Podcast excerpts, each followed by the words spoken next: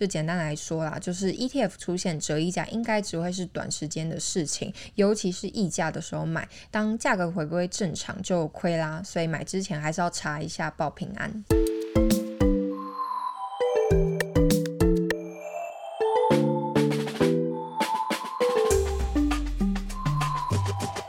从财经大小事聊到省钱小秘诀，一起打造属于你的理财金字塔。欢迎收听，不管啦，给我钱。大家好，我是海晴，我是强尼。记得啊，前阵子我们有一集是在聊 ETF 不能无脑买，要注意里面其实有好几种风险。我们这样应该不是在黑 ETF 吧？不是，当然特别澄清，我本人就是坚定的 ETF 投资派，ETF 的支持者。是，如果忠实观众应该都知道，就是强尼的股市里面应该有高达八成都是 ETF。因为你的记忆力还蛮好的，确、嗯、实是八成的投资资金是在 ETF 上。而且我说实话，我觉得相比去研究单一档股票、嗯、，ETF 还是相对简单好懂得多，研究的成本啊是比较低的。对，因为如果像是我之后要开始工作的话，可能就是每天上班都好累，就是不会再有心力去研究股票。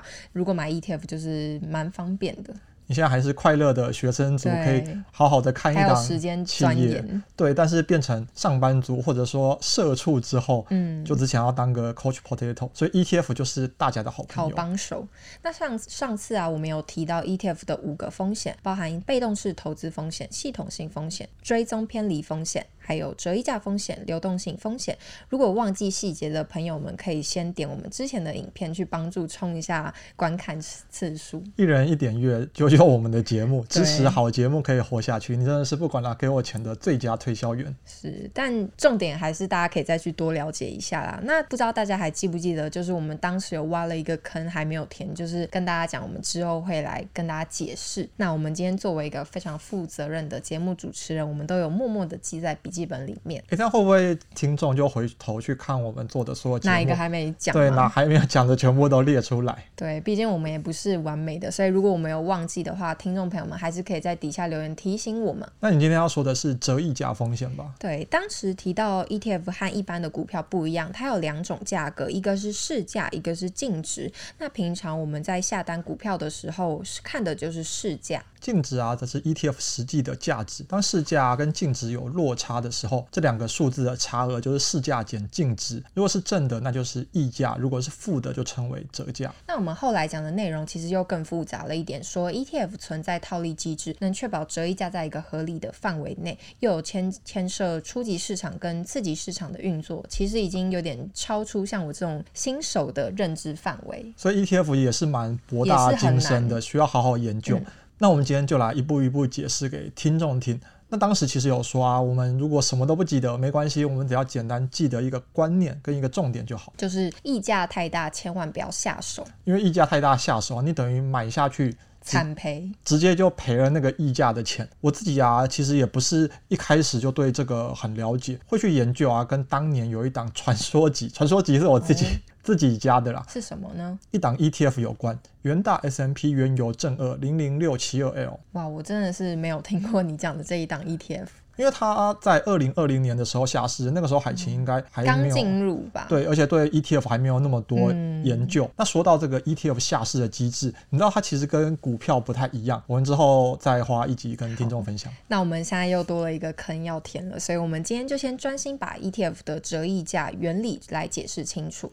好，因为我觉得这档啊，元大 S M P 原油正二是可以值得写进台股 ETF 的历史课本，嗯，这么厉害，教科书等级的。因为我那个时候有全程在朝圣，它溢价最高的时候啊是超过五百趴。哇！你知道我看到的时候觉得，哦天哪，真的是疯了，太疯狂了。它是国宝等级的的夸张，就是五百趴真的很夸张，就是比正常的价格再贵五倍嘛。对，五百趴就是五倍。如果放在生活上面，就是面额一百的卫生纸兑换券，然后价格被不断的炒高，就是炒到六百块，然后大家还要抢着买。您这生活化的比喻还蛮传神的，因为它其实就是一张面额一百块的卫生纸兑换券，你拿去换卫生纸就可以换等值的一百块卫生纸。可是大家炒啊炒到六百块，但你就算六百块买了这个一百块兑换券，你还是只能换一百块的卫生纸啊。这应该是很不正常的情况，投资人应该是抱持着一个投机的心理，就是有一种好啊，那你要来炒我也来炒，就是反正价格越来越高，只要转手找到下一家，其实也没差，我们就来比谁是最后一个。对啊，因为反正有另外一个人接盘嘛，嗯、但最后一个人那就惨了。所以我觉得最大的主因就是投机的心态，加上那个时候啊，ETF 生熟的机制赶不上时事快速的变化，导致溢价快速的扩大、快速的恶化。强尼又默默讲了一个新的名词，我们就要来问一下，就是 ETF 的生熟机制是什么呢？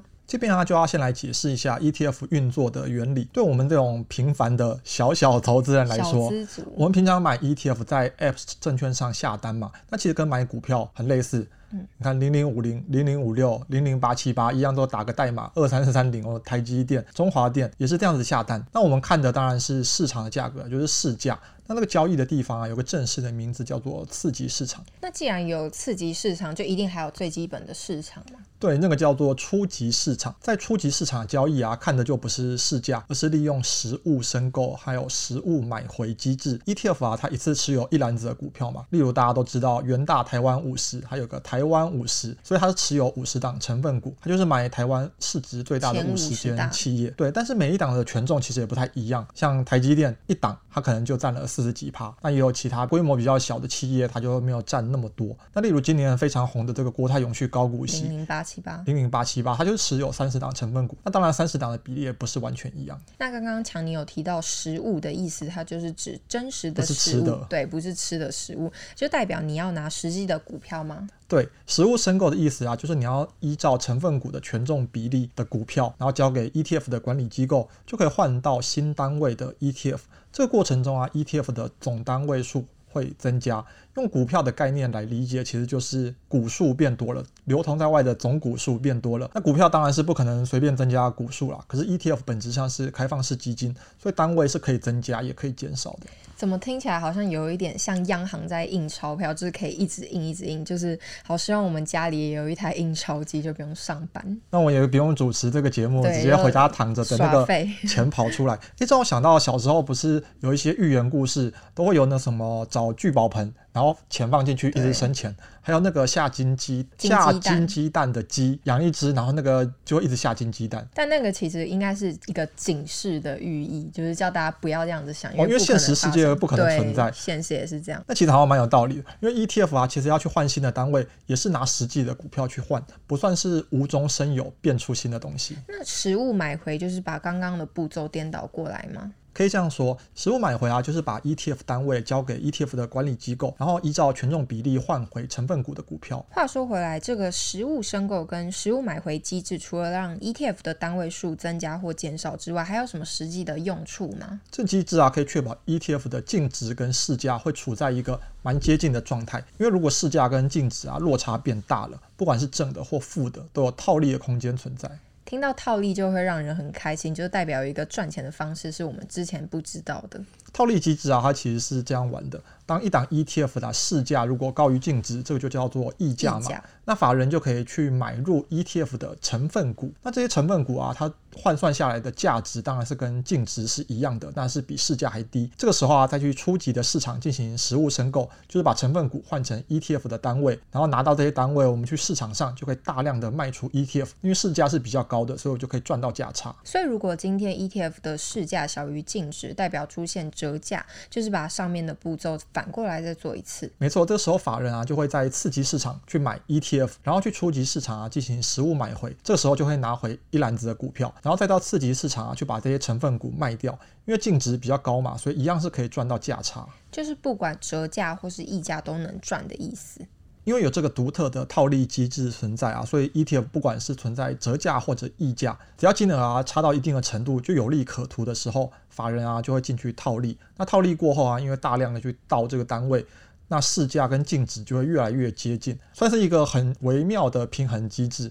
那当然，只要有溢价又出现，那法人又会继续套利，一直循环啊，一直循环，一直套利，一直爽。那如果听了强尼的分析，还是觉得很复杂，我这边可以帮大家做一个归纳。就简单来说啦，就是 ETF 出现折溢价，应该只会是短时间的事情，尤其是溢价的时候买，当价格回归正常就亏啦。所以买之前还是要查一下报平安。你、欸、这整理的还不错，我们这一整集其实讲的重点就是这个。highlight。那我们请那个后置帮我们这边 highlight，还是只剪这一段就就够。好像也可以，不过就强尼这样说，虽然可能价差就是一点点，可能零点几趴这样子，可是听起来套利根本就是稳赚不赔。那我们都去参加，都去赚，不是很棒吗？对，大家都发财，有钱，大家大家都有钱。刚刚有说啊，这是给法人玩的，因为我们平常交易啊是在次级市场。你看，我们平常打开证券的 App 下单，嗯、假设零零五零好了，我不知道我们播出的时候它会是几块钱，现在是一百二十几嘛，反正不管是几块都很贵，买一张要十二万。多像我这种小资族，不可能一次就买好几张嘛，可能不是一张就是对一张就是零股，除非像是零零八七八这种比较便宜的，不到二十几块就可以一次下手。零零五零我们可能买一张就觉得哇，心有点痛，对，有点害怕。但是在初级市场啊，如果想要参加申购买回一次啊，可能就差不多要五十万个单位。哇，五十万是几张？换算一下，其实大概就是五百张的程度。你知道五百张，你可以再去乘上那个十二万，惊人的数字。对，反正就普通人不会也参加不起的程度。那真的很可惜，我们就没办法赚钱了。没关系，我们听完这一集，知道这个机制，等发财了之后再回来参加这个套利机制。做笔记。如果真的很有钱，应该也不太想要赚这一点点小钱。没关系，能赚都好嘛。就是仔细想想，如果要去市场上买成分股这件事情，其实也是蛮累人的。因为元大台湾五十它有五十档，如果我今天要一张一张买的话，还要注意每一档的比例多寡，除非量大，不然也是很难赚。整体来说也算是一个辛苦钱啦。对。那申购买回机制啊，到现在已经有算是经过简化了。现在大部分的 ETF 啊，已经不用拿出实物，就是不用一档一档买了，可以直接用现金来代替。不过一些比较老牌的，像是元大台湾五十，台湾的第一档 ETF，坚持着百年传统。那它还是维持着实物申购买回的机制，就是追踪同一档指数，台湾五十指数的富邦台五十，它现在已经改用现金了。今天真的听下来，就是资讯量爆炸，回头还是需要好好再消化一下。就如果想要真的成为专业的 ETF 投资人，其实也不是这么的简单。没关系，这一集可以回去看三次。对，三次可能还是会有一点点不懂。那我觉得一般人如果没什么兴趣的话，不想太深入研究也没关系，反正我们就专注在折价跟溢价的幅度就可以了。那另外还想要问强尼另一个问题，就是 ETF 既然有套利的机制在控制，那么折溢价的幅度要怎样的数字才算是合理呢？国内股票型 ETF 啊，它的受益权单位数发行量啊，基本上是无上限，也就是无限的子弹、无限的粮草，可以不断的一直发、一直发。所以我觉得溢价啊，超过零点五趴，就算是有一点高了。那其他类型的 ETF 有上限吗？像是国外股票型的 ETF 啊，债券 ETF、杠杆反向型的 ETF，它的受益权单位啊就有上限，额度快要满的时候啊，投信就会再去申请新的额度。可是到新的额度核准下来，中间是存在着时间差，有时候一些比较热门的 ETF，那几天就会大家抢着买啊买啊买，然后溢价幅度就会容易出现个可能看到两趴、三趴甚至四趴。所以还是要非常的有耐心等待，避免买了吃亏。因为等到新货就是核准下来之后，粮草嗯子弹来了。很快，这个溢价啊就会迅速的收敛，因为那个价差比较大，是很多钱可以赚的。我觉得还是耐心等待比较好，除非你觉得错过这几天的行情，你会少赚很多，比这个溢价的幅度还多，那你再考虑下手。是，今天真的是学到不少。那我们今天的节目就到这边，如果你喜欢我们的分享，不要忘记留言按赞。我们下次见，拜拜，拜拜。